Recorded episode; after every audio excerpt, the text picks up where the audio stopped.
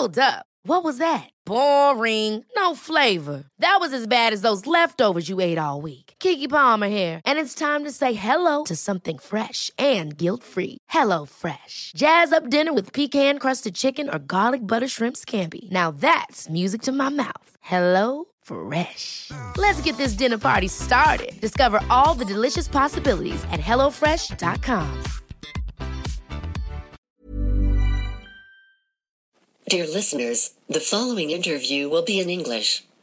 Como les vengo anunciando hace un tiempo, Gran Invento ahora ya es bilingüe y este es el primer capítulo bilingüe. Les cuento, Maya es una growth hacker globalmente conocida que ha gestionado proyectos digitales para Google o Rocket Internet. También es coinstructora del curso online más popular del mundo de growth hacking con más de 50.000 estudiantes. En su carrera ha ayudado a muchas empresas a levantar dinero, hasta 20 millones en capital para crecimiento. Y bueno, ahora toca la presentación en inglés.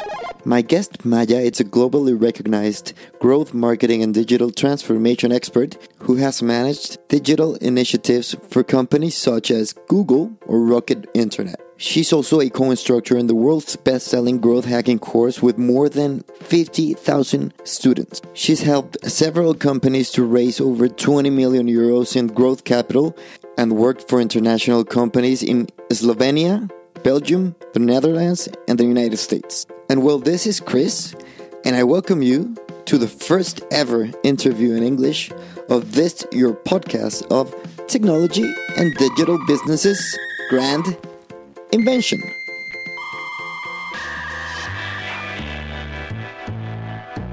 Maya, thanks so much for being here. It's my sincere pleasure. Heard that the tech scene in Barcelona is very vivid and we need that in Europe. So totally excited to be with you, Chris, and with your audience. And let's hit it off. Let's hit it off. Remember, I'm in Madrid, so I'm a, I'm a big Madrid fan. I'm proud of being in Madrid. But yeah, I know Barcelona is doing a great job. They have amazing companies. It, it, it has a vibrant culture. You're in Slovenia right now? Yeah, but I heard that like in Spain, Barcelona is like uh, the tech hotspot. I don't know about Madrid though. It is. All right. Uh, you had like Ezra Firestone and fantastic technology conferences. So I hope that one day I will lecture there as well, or in Madrid, or in some other lovely city. I visited Rosas last summer. So whatever you want me, man, I'm totally with you guys. Great. That's amazing to know. I'll be there. If it is in Barcelona or Madrid, I'll be there. So, awesome. Maya, let me know what you're up to. All right. So last weeks have been pretty turbulent. As many of us uh, who are dealing with businesses, we had some complete extremes. So a couple of businesses have been growing at crazy rates, like 300%, 400% a month, while others have been struggling. And especially what hit the service industry here in Europe right now is probably the largest transformation in terms of sales channel that we ever seen. My mother, who is like 50 something, suddenly is making all her interactions on Zoom. So just Yeah. like in terms of how much time do we need as humans to adjust to new technologies, I think we are living in incredible times. But work wise, I mean, it's been intense.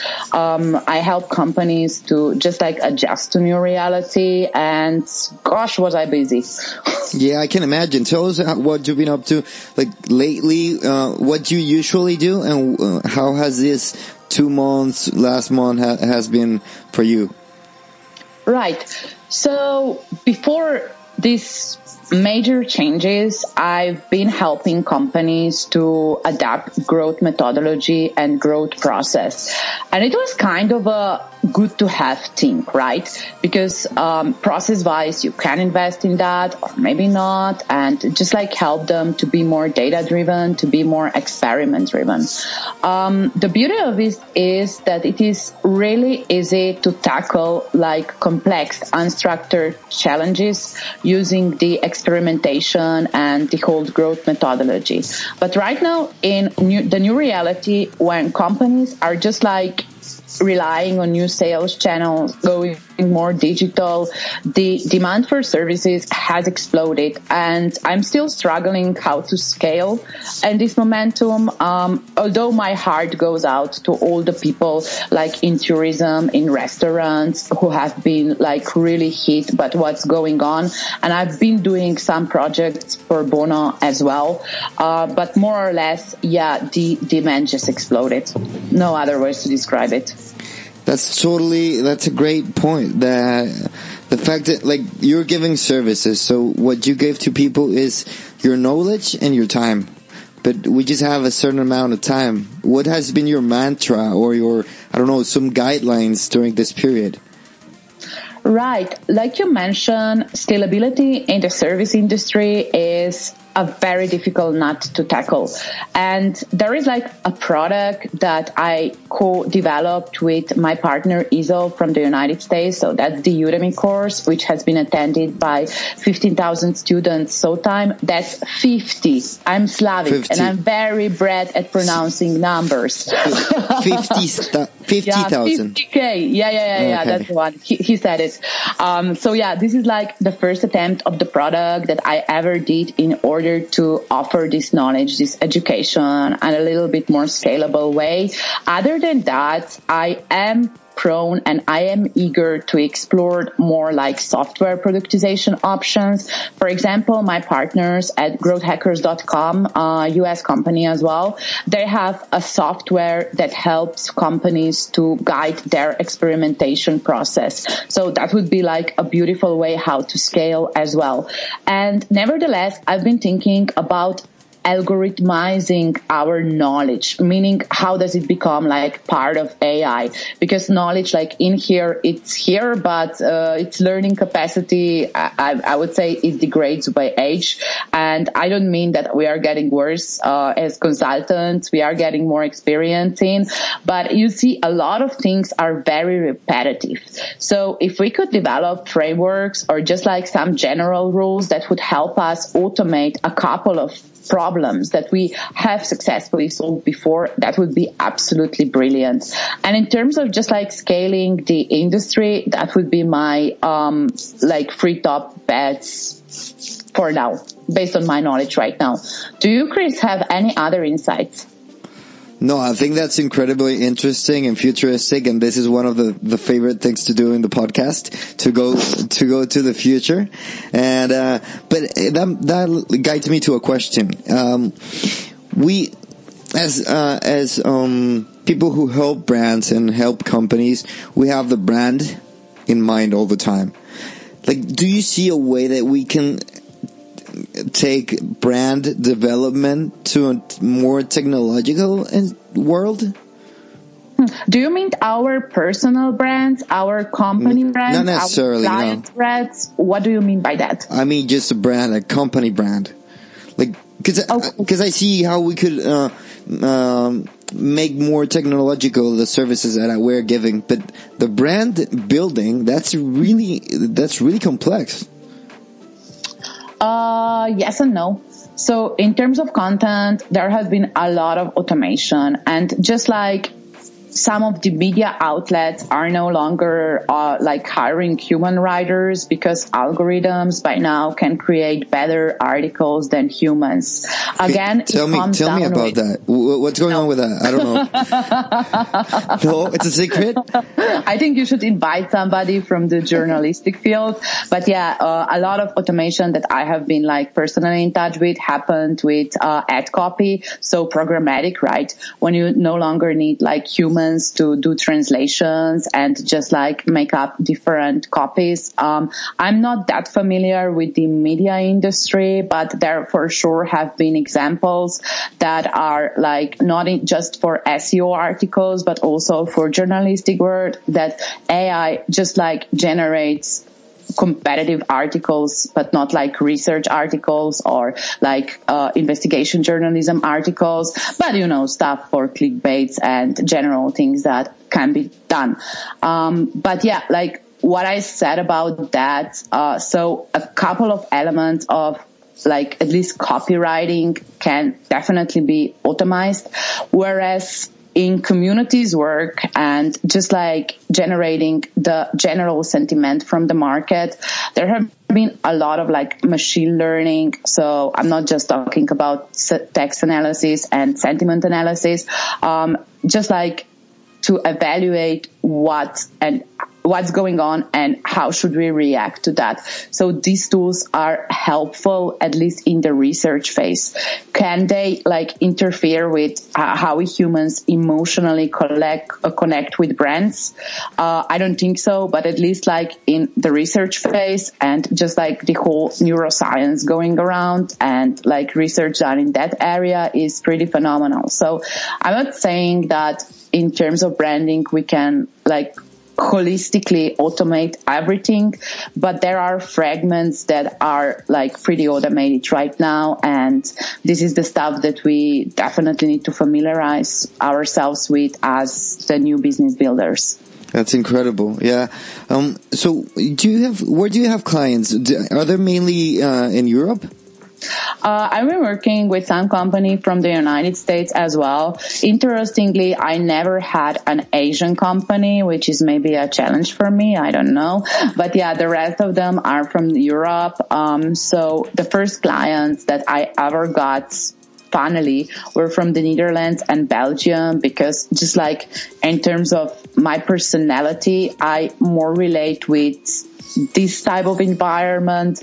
I actually had to build a name for myself abroad before anybody in my own country took me seriously because it's just like this novelty effect around. But right now, like the ecosystem here is developing spectacularly well as for like the last two or three years or something like that. But before just like the ecosystem was, I guess, not ready or interested in other fields. Can you tell us more about that personal branding, if you want to call it, uh, adventure that you had to go through? Uh, well, how, how long ago do you want to go? I don't know. I've been around forever, you know. I'm 32 and I've seen things. I'm, I'm 32 as well. What are you talking about? I'm 32 as well. Very mature because some of the companies that I work with have founders that are 25 and they are richer than me. So I'm very respectful towards young people in tech. yeah, that that happens a lot in our field, but I'm 32 as well, so you can go. I don't know. To, tell me tell me how like how did you get out of your comfort zone probably if you want to call it that way? And uh i don't know. Sure. So I felt something is badly broken in marketing. And that was like year 2012, 2013 when people were just like starting to hit social media when uh, they weren't like all these advertising tools around where it was just like your own curiosity and if you want to dig into stuff so curiosity and just like willingness to learn just like put me into this rabbit hole of social media and I got obsessed by it. Uh, so I was like finishing college in 2010 12, uh, 12. That was like my master program back then. And uh, the type of marketing that we learned that, you know, there was very old school, you know, like Philip Kotler yeah. uh, in 70s and shit was, I, I mean, useless for what I was doing at the moment. They literally wanted to teach us how to do like advertising on television for a washing powder. And reality here is so much different. So the majority of our economy, at least like in my home country, are B2B oriented uh, small and medium sized companies. So the majority of stuff that we learned is obsolete per se. And as I start to be more and more drawn into tech because I like, I am futuristic. I like thinking about tomorrow. I am like generally excited what innovation will bring to human society. I think it's a very good progress. So I felt that I don't have the right tool set in order to help companies successfully. So the concrete project that I was tackling and like 2014, 2015 was a Kickstarter campaign for a mount um, that you put your cell phone in a car and it connects via Bluetooth. And Okay. I think to Kickstarter. So imagine me like with, with my 70s Kotler knowledge doing marketing like for the USA, mainly digital. Shit was impossible. So I went and studied this Udemy course that I started to co-teach like two years afterwards, uh, to just like co- calm the fuck up.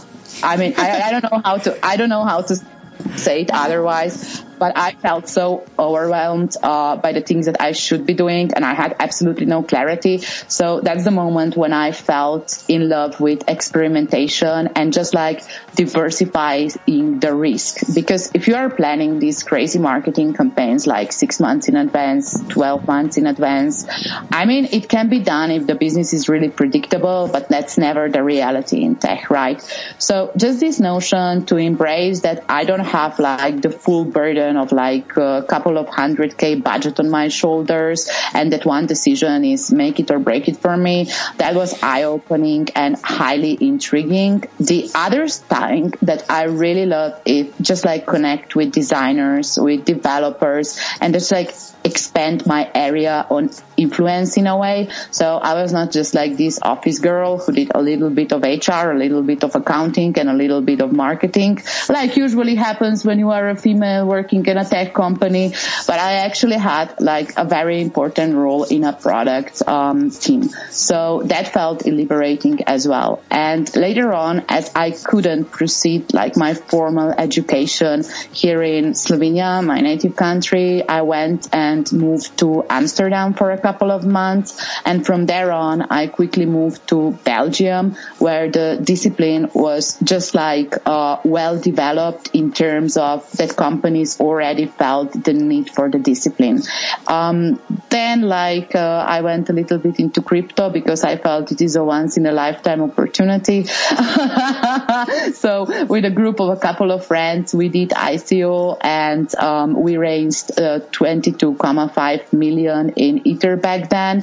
Um, and that was like a very important benchmark in my career as well. I did some projects like, as you will, um, are already familiar with for larger tech companies, but these were kind of the key milestones when I felt that this is it, that I want to do this in my life, that this is the right way to do marketing. That's super interesting because you've been uh, really hungry and kind of like wanting to grow and also experimenting with new, not only um, companies but also geographical areas. So talking about that, uh, this is, as you know, uh, um, a new chapter in uh, in this podcast, which is based in linking linking different cultures and uh, knowledge. So a lot of people listens to us in in Latin America. As you know, we're based in Madrid, and, and a lot of people listens to us in Spain. So. From your experience, how would you define or differ, differentiate Europe with what you in between areas if you want to go that deep, but also um, comparing to the United States. All right. So I don't want to be stereotypical, but that's exactly what I will be doing in the next couple of minutes. So bear with me and just like cut me out if you don't like what I'm saying after I no, finish no, it. you're, you're, you're more than welcome to to say whatever you're thinking. That's why I invited you. cool, fair enough. So let me it like this. Um, I come from a Slavic region and we are somewhere like uh, between uh, north and south. You would probably say that we are Eastern Europe, but we like to believe that we are in the Central Europe. Nevertheless, um, so there is like a vast difference in Europe itself. And I felt that as I was like living abroad and traveling around. So what I personally like when working for people who are like more from the southern hemisphere, including us, um, is art of improvisation. So Okay. that we can like tackle our problems and just like sometimes talk through something. You know how it is. Uh, we, we Yeah. get creative. Uh, the second thing are like interpersonal relationship because we are warm, we are friendly towards people. And I'm not saying that people from the north are not, but genuinely we feel like stronger need to socialize and to just like feel nice in the work environment. The first time I was working like in Belgium in the French speaking areas, I was completely shocked as they came to the office and everybody kissed each other. Like we don't have this. we don't have this. I was like, what, what, what are we doing here? Like eventually it's a lovely habit and I completely, completely embraced it. But just like these everyday gestures makes us so different. Um, and I was just like talking with a friend of mine who is like in charge of a very large Swedish investment about this subject lately. He studied like he did four master theses in the USA, a crazy guy. Um, and we just had the discussion on Friday and here is, here are our conclusions. Okay. So in comparison with Americans, we are a little bit less self-confident. And what I mean with that is like that people in Europe will beat themselves heavily when they fail and they take stuff too seriously. Okay, interesting. Yeah, definitely. For example, example, if I'm not like responding to your email for five days, you might be worried, but in fact, I'm just like so freaking busy and that's the last thing that comes to my mind. Not talking from experience here, just like, oh, is something wrong? Why does this person don't like me? You know, we are sometimes a little bit, uh, our own saboteurs. That's actually the first thing that I want to talk about. The second thing is just like the ecosystem for innovation. So in Europe, we don't have a lot of private capital, right? Maybe like in the UK or in the Netherlands, it's a little bit better, but like at least in our region, we probably don't have like almost any private capital whatsoever. So to just like investing in startups and attracting good talent for something like uh, trade uh, shares of the company is here like almost bureaucratically impossible. Like everybody who would like to do that has to start a company elsewhere because here it's just like not attractive in terms of um, how we have our regulations. And the third thing, which is actually like in the benefit of Europe because I don't want to be too negative, um, is the depth of a relationship. So you know how um, like Americans would say it's awesome and then you would go, but what do you really mean by awesome? I under thank you for saying awesome, but what, how can I improve this text? So you have to like uh, dive in a little bit. Whereas we are a little bit more like critical in thinking probably. And the other thing is that we do build, in my opinion, relationships that are a little bit more profound.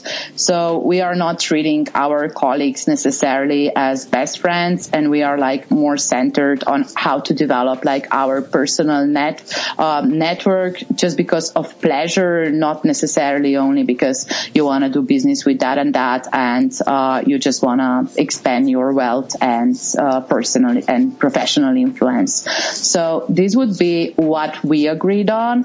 Other than that um, i am in love with american culture in terms terms of productivity and just like work attitude because those people get shit done and we can learn a lot from them in that perspective. That's interesting. That's really, really straightforward. So that's, I think that's valuable. Thank you. Um, so you do, you do growth, uh, growth advisory and can you tell us the difference between marketing, straight up marketing or you want to call it digital marketing, and growth strategies and efforts? Yeah, Thank you so much for bringing this out because uh, it's important to understand it in two different dimensions. So if you imagine like the funnel, right? So first on the top of the funnel, people discover your brand. They maybe sign up on your um, like lead magnet on your acquisition page. Maybe they reg- register for a webinar. You know, top of the funnel things when we are just like getting to know who they are and generating their emails. Correct. this is where marketing spends 80% of their time. yeah, indeed.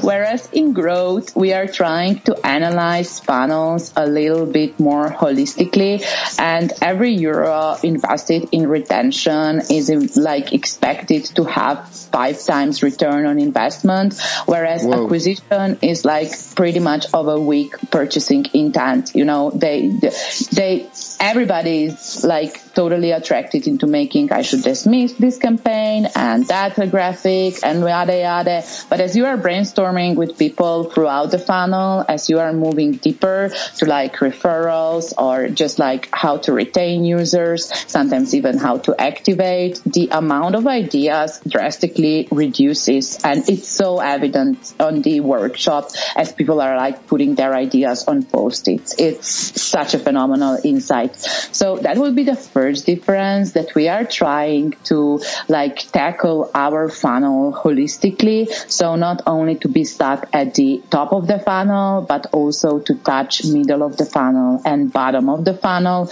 and definitely monitor all the metrics. That's sometimes like complicated, especially in some B2B cases when a part of the metrics is owned by sales team, but definitely not impossible. The second best difference is is just like this structure, how team is organized. So in growth, we like to believe and like structure our teams to be interdisciplinary. In a typical growth team, a marketer would join forces with a developer, designer, product manager, and maybe somebody who is like in charge of analytics because the amount of knowledge that you need and also the skills, not just the knowledge, because knowledge is something to talk about. Skills is something that actually move the needle in business. Yeah. Uh, you need doers. Um, so yeah, you join forces and you come up with these synergies between different functions in a company. And that's extremely beneficial because in a typical company, those people don't even sit together. They are silos throughout the Correct. company. And just like getting them in the same room, like for a workshop or a brainstorming, that's where the magic happens. Correct. That's in teams in terms of funnel and teams. Is there anything else in terms of I don't know mindset uh, or something else?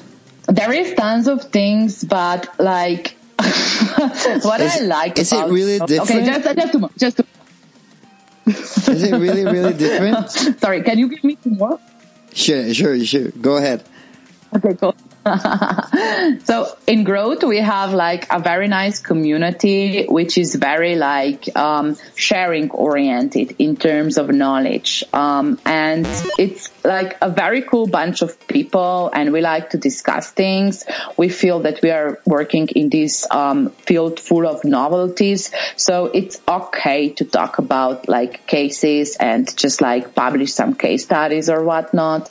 Whereas what I saw with marketers working working especially in e-commerce field, they are hiding their tools that they are using. Um, it's like very, very difficult for them to maintain competitive advantage because like stuff can easily be copied. So just like in terms of culture, our community is a little bit more collaborative on a larger scale. In digital marketing, there are definitely some very good masterminds and some very good communities out there, but that's like how they, for example, embrace newcomers or just like how the knowledge spreads. Um, I am like personally more drawn into the growth community because I just feel cooler there. On the very last note, um, what's really cool about growth is just like this skill set that you need to develop. And personally, I don't give a flying fuck if people call it growth or marketing, as long as they are tackling the entire funnel and they are making data driven decision. I don't have any fetish for terminology. Uh, I just like to make sure that everything is properly tracked and that we are making decisions based on rightful data. Amazing. That's straightforward as well. So let me know. Um, so demand is demand is definitely um, is most likely increasing for us, like for positions that is that uh, for us marketers. Um, strategist, whatever you want to call it, right? So, how are we going to select the best uh, clients for the next few months? I think this is gonna be uh, this like this is gonna define the re- the some maybe the the few next years for us. Selecting the right clients, the way we want to make the client believe, you know, many of them are to be new in the digital world. A lot of businesses, traditional businesses are turning digital. So how would you approach this, this new era? That's a very good question, Chris. I love it. Uh, the first part which I definitely need to stress because I'm a little bit of a cyberpunk here is this equation empowerment is larger than dependency. So if you're like a service business, you can gather what maybe like 200 companies over a year if you are really good. But the thing, and that brings us like to the beginning of this conversation is proprietarily non-scalable.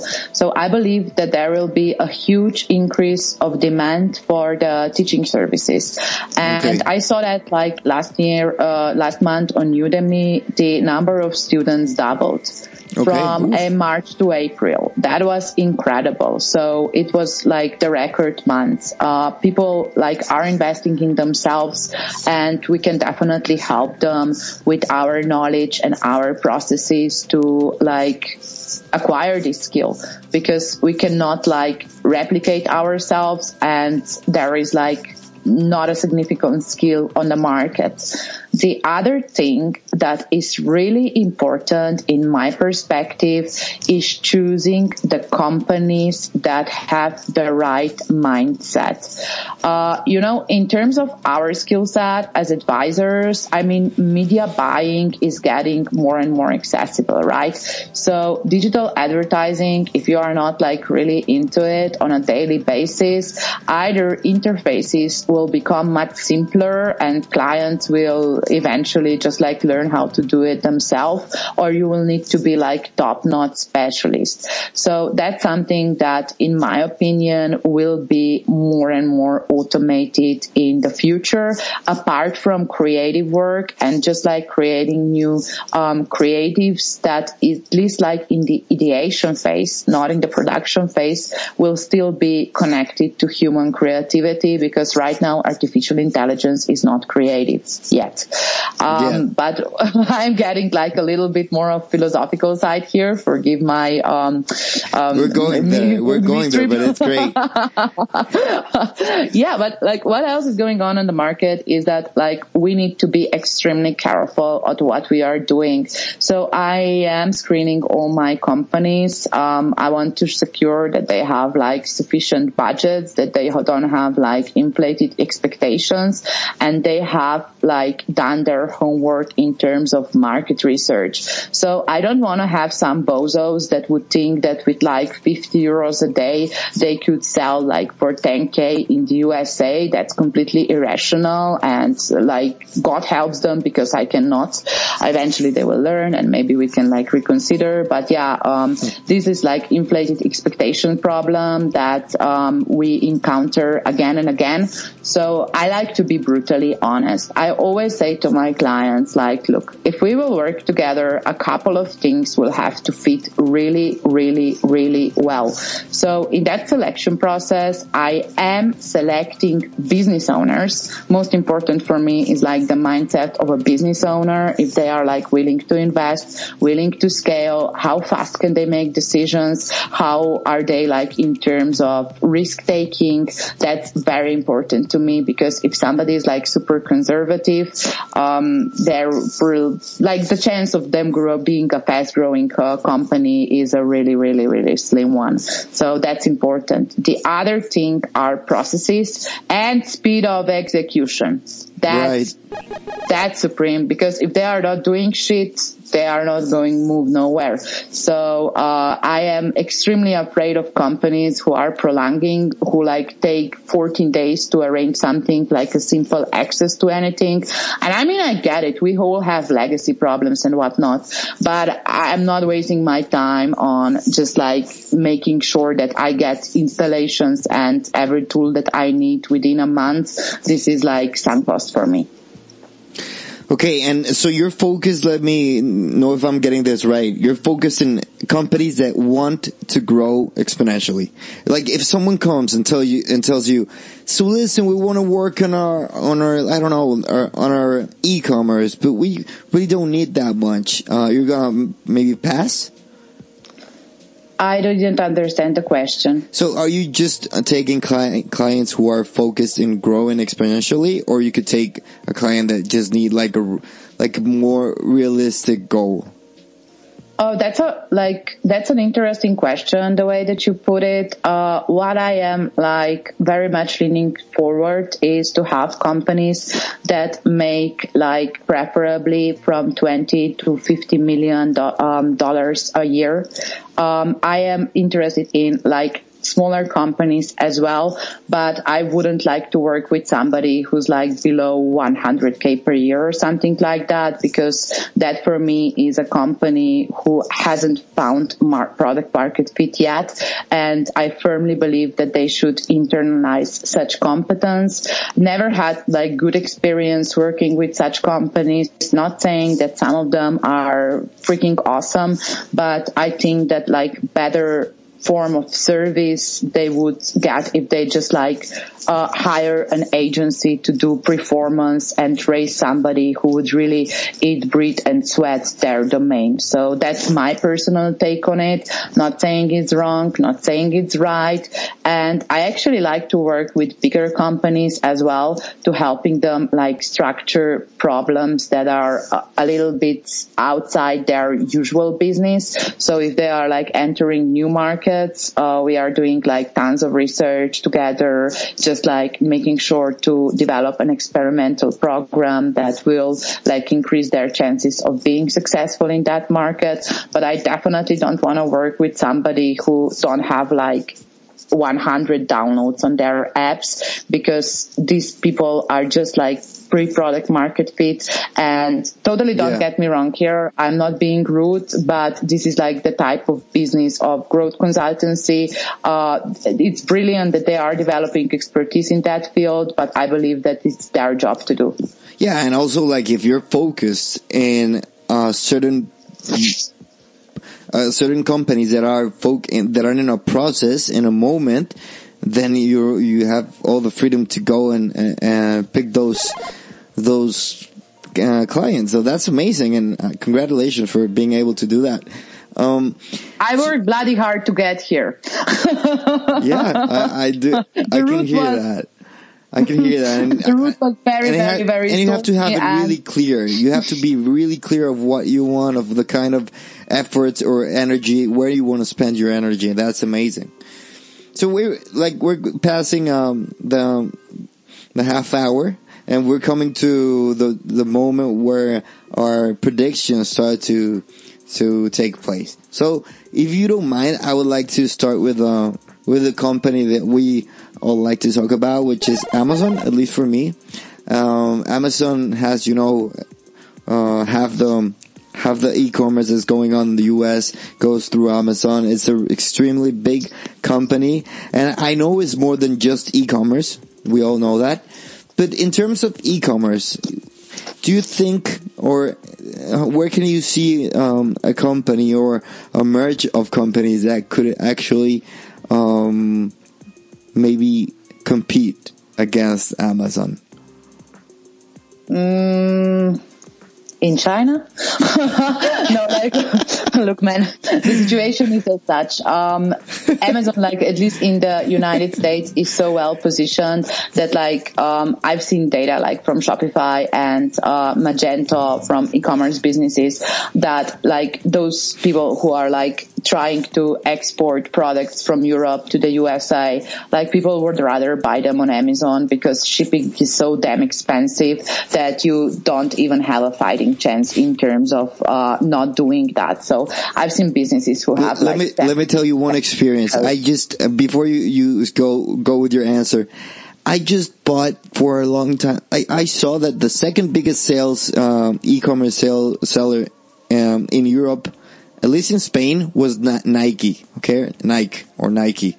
So I bought a shoes, a pair of shoes last week. They charged me double.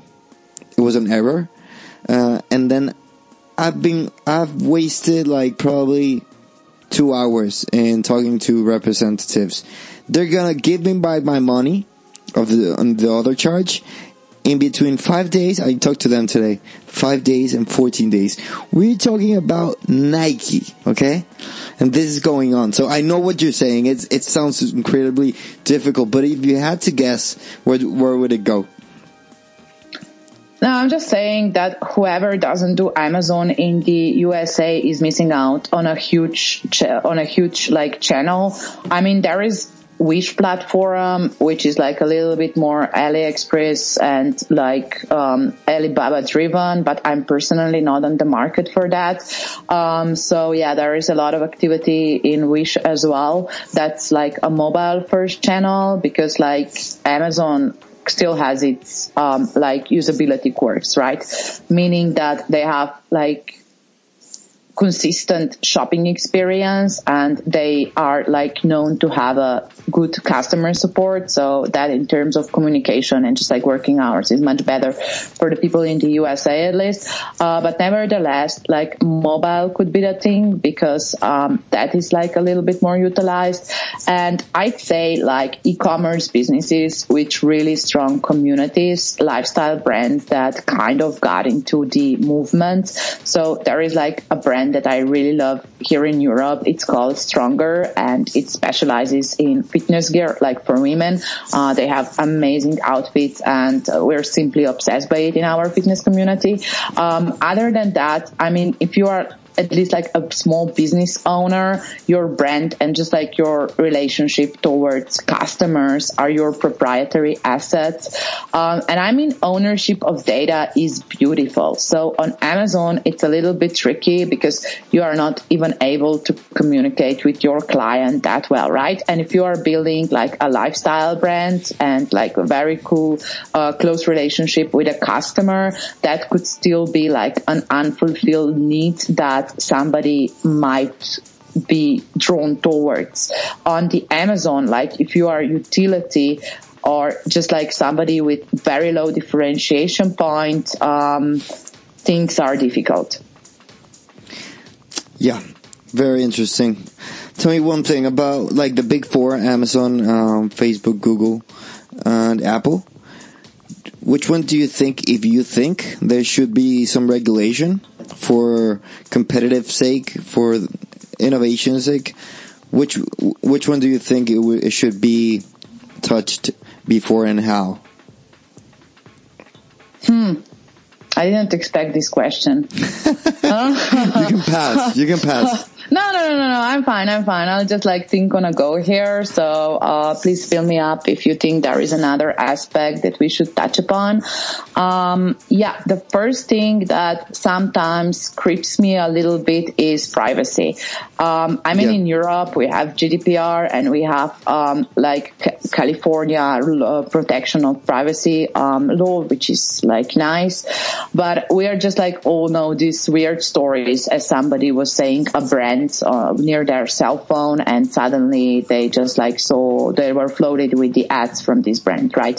So that's like a little bit disturbing in terms of like, uh, are they listening to me? And I'm the last person from being paranoid. I don't consider myself to be as important that somebody will spy, be spying on me, but just like this notion of free will and choices that yeah. we could make consciously is a little bit um, like disturbed. And I think that we can work a lot on educating people, but just like these subtle advertising practices, especially with older people and people who are like a little bit on the edge of technological lit, uh, literacy that could be dangerous. The other thing that really creeps me off is selling of data to insurance or health or something like that because yeah. um, I don't think that I like to lie to my doctors about how much wine do I have per day.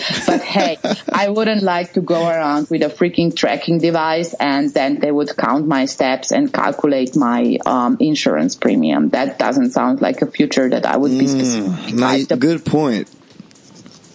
That sounds kind of scary. I didn't think about it. I never thought about that.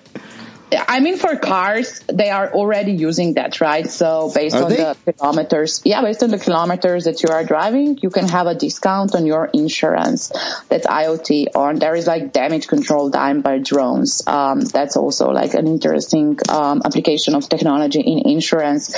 But everything that is like connected with God forbid microchips or just like trackers. GPS. Uh, yeah, that's a little bit like disturbing in terms of privacy. And the same with like Corona, when you have, okay, I, am not one of the crazy people who think that 5G is anyhow connected with coronavirus. Okay, but I was thinking about tracking I, I should probably verify that before uh, inviting your next guest. Are you a flat earther? Do you believe that 5G is influencer corona? I, I, think I hope you're not. I probably would have to censor the, my, I guess, if they believe in the flat earth. On the contrary, I would invite them to explain me the weird no, logic behind. No. that would be one hell of a talk. I wouldn't waste my listeners' time. Fair enough. You like them. Cool.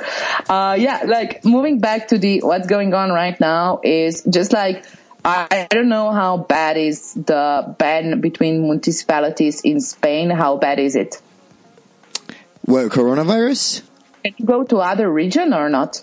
in Spain. No, you can't. You can't go yet. Uh, there, we're here in Madrid. We're in um, phase two. Uh, but most of the country already turned to phase one. So most of them are like really, really near like complete freedom. But here in Madrid, we're not.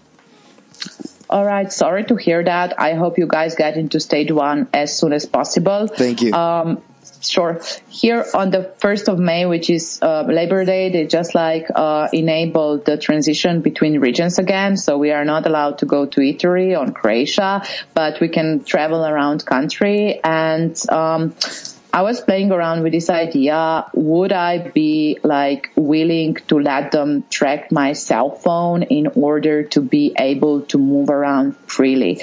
And I mean, I've been talking with some guys from Serbia the other day um, like shit is bad there. They are not even like able to get out of their apartments and there is a police hour and there are like regulations are much stricter. Um, and I don't know, I, I, think it was Czech Republic or maybe Croatia, but they were randomly calling people and checking in in their indoors. Um, so to answer the question, and I mean, that's a very, very, very long way to answer the question.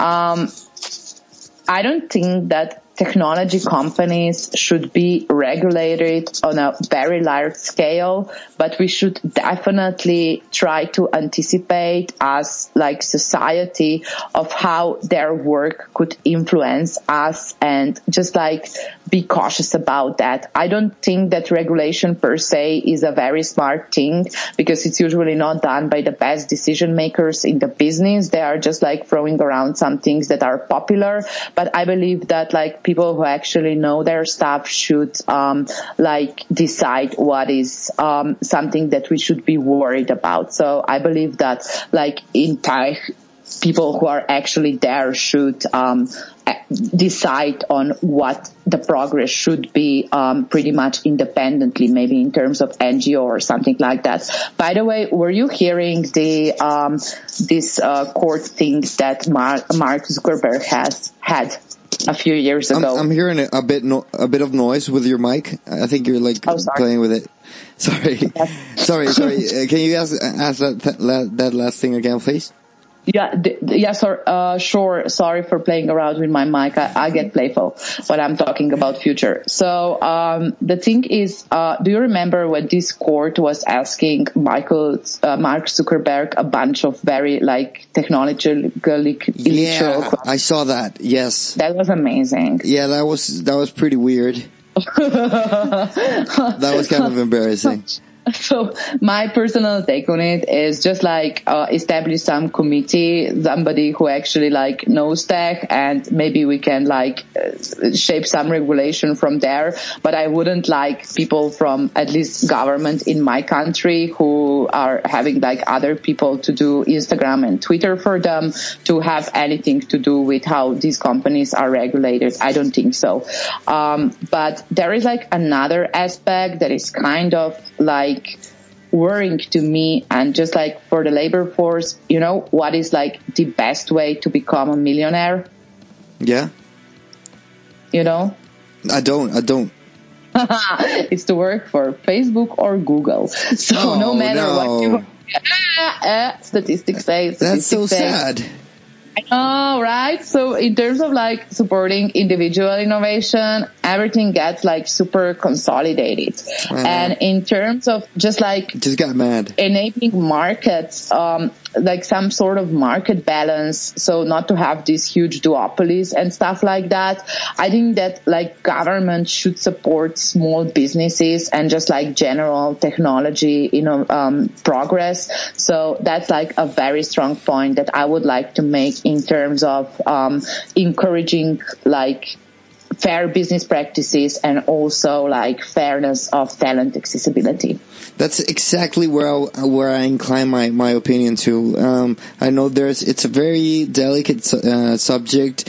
Uh, here in Europe, people has fought way too hard and way too much for their freedom and for the rights they have right now. And uh, yeah, I think it's uh, I think it's a really complicated question that we all have to participate in. And for example, in this in this podcast, I think it's important that we share these um, questions and this point of views because people that are listening to us also can make their own point of views. So talking about this and about podcasts, I wanna I want you to give me your your take takeaway on on the influence and the difference of this medium of podcasting.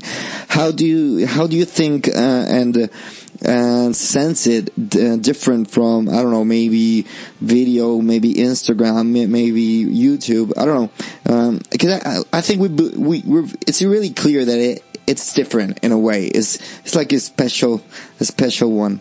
Um, what do you think about this? Interesting.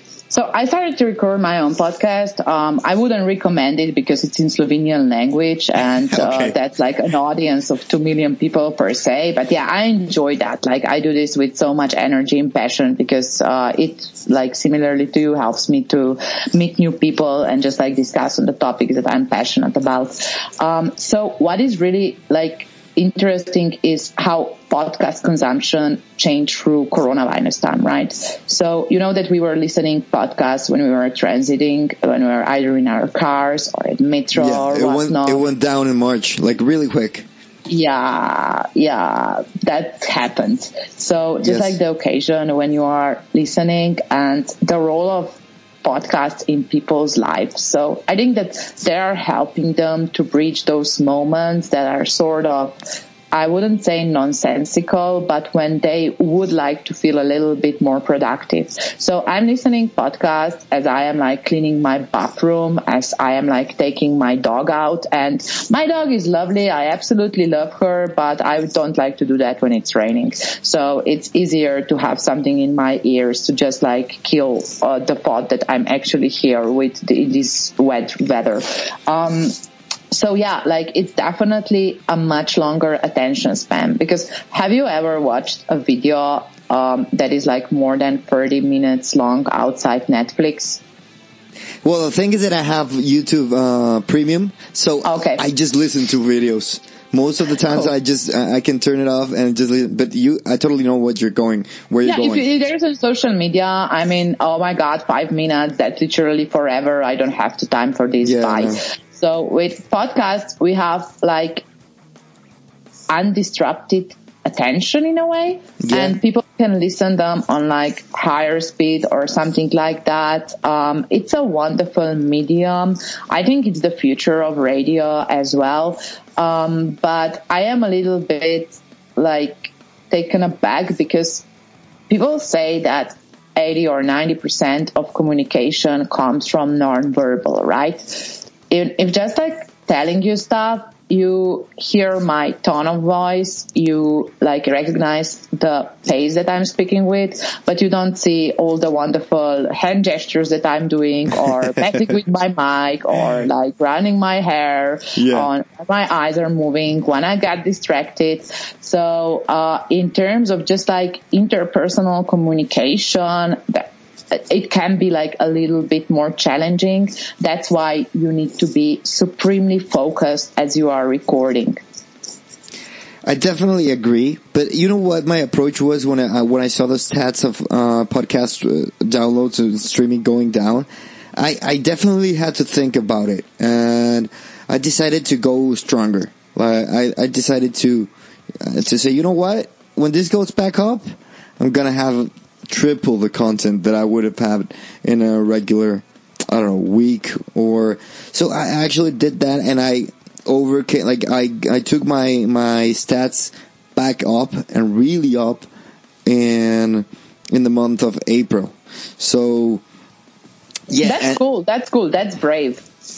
well, yeah, and also like it has been it had been a few months invested in this, and I didn't want to throw it away, throw it away. So yeah, that's basically what what I did, and I had a few opportunities of having amazing guests such as you, but that that have made me um, take this to the next level, and just to just to maybe wrap the things up. Um, what it what excites you about the future now that it has changed? It's a loaded question, so take your time. But but I know like you you've achieved uh, um, a certain level and uh, of of status, if you want to call it that way, in your professional life. But it definitely you will definitely you're definitely in the in the growing also part of your professional life. So what what excites you? What dreams do you want to achieve? Where do you see yourself going now? Love Go. the question. Okay. Absolutely fabulous question. Uh, I first thought that you were thinking like more about society and I pray to God that I'm not peaking at 32 years old as well because that would be horrible. I would just personally say that. I not think we have a long way to go until we're in pension. just like loving what I do, uh, living for the game. Uh, that's very Yeah, important. yeah, no, life. I'm, I mean you. I mean you, Brandon, your professional life, uh, the world is coming to a, a different, um, stage and different mindset and you're, you're in that boat of digital, uh, strategy, of growth, of innovation. So what excites you about that? um, the amount of money and resources that is going to digital.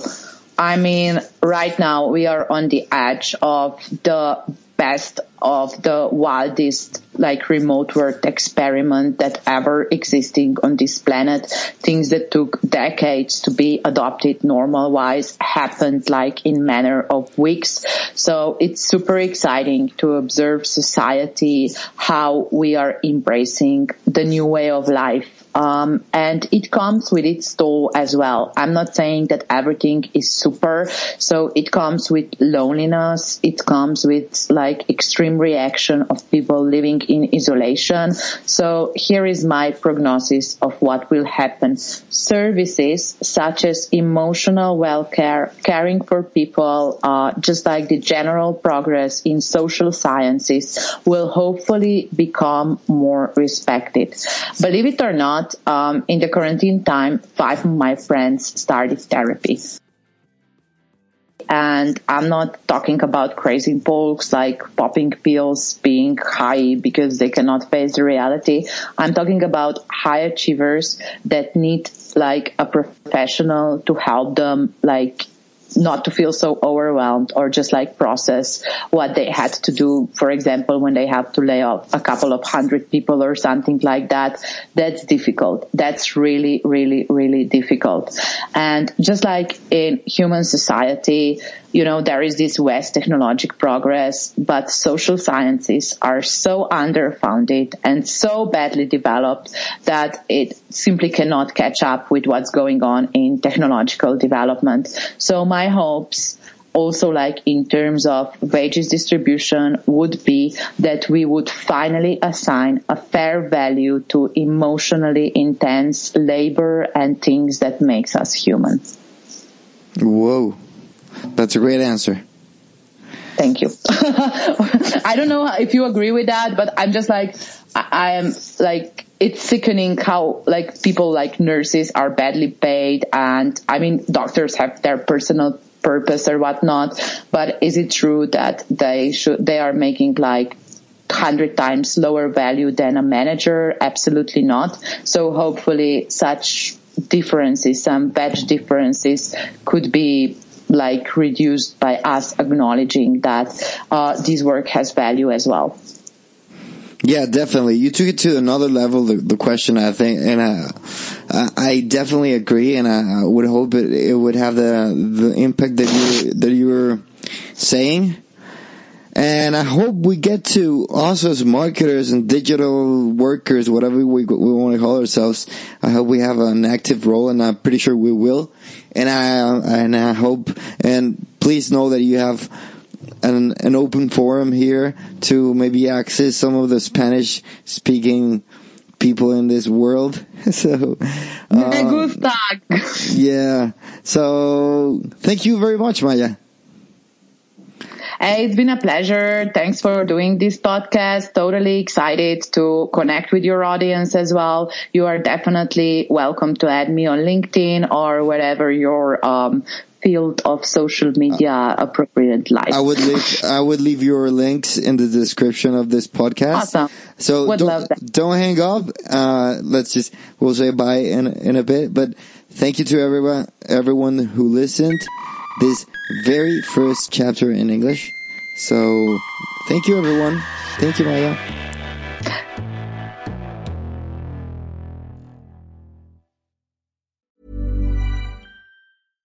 Hi, I'm Daniel, founder of Pretty Litter. Cats and cat owners deserve better than any old fashioned litter. That's why I teamed up with scientists and veterinarians to create Pretty Litter. Its innovative crystal formula has superior odor control and weighs up to 80% less than clay litter. Pretty Litter even monitors health by changing colors to help detect early signs of potential illness. It's the world's smartest kitty litter. Go to prettylitter.com and use code ACAST for 20% off your first order and a free cat toy. Terms and conditions apply. See site for details.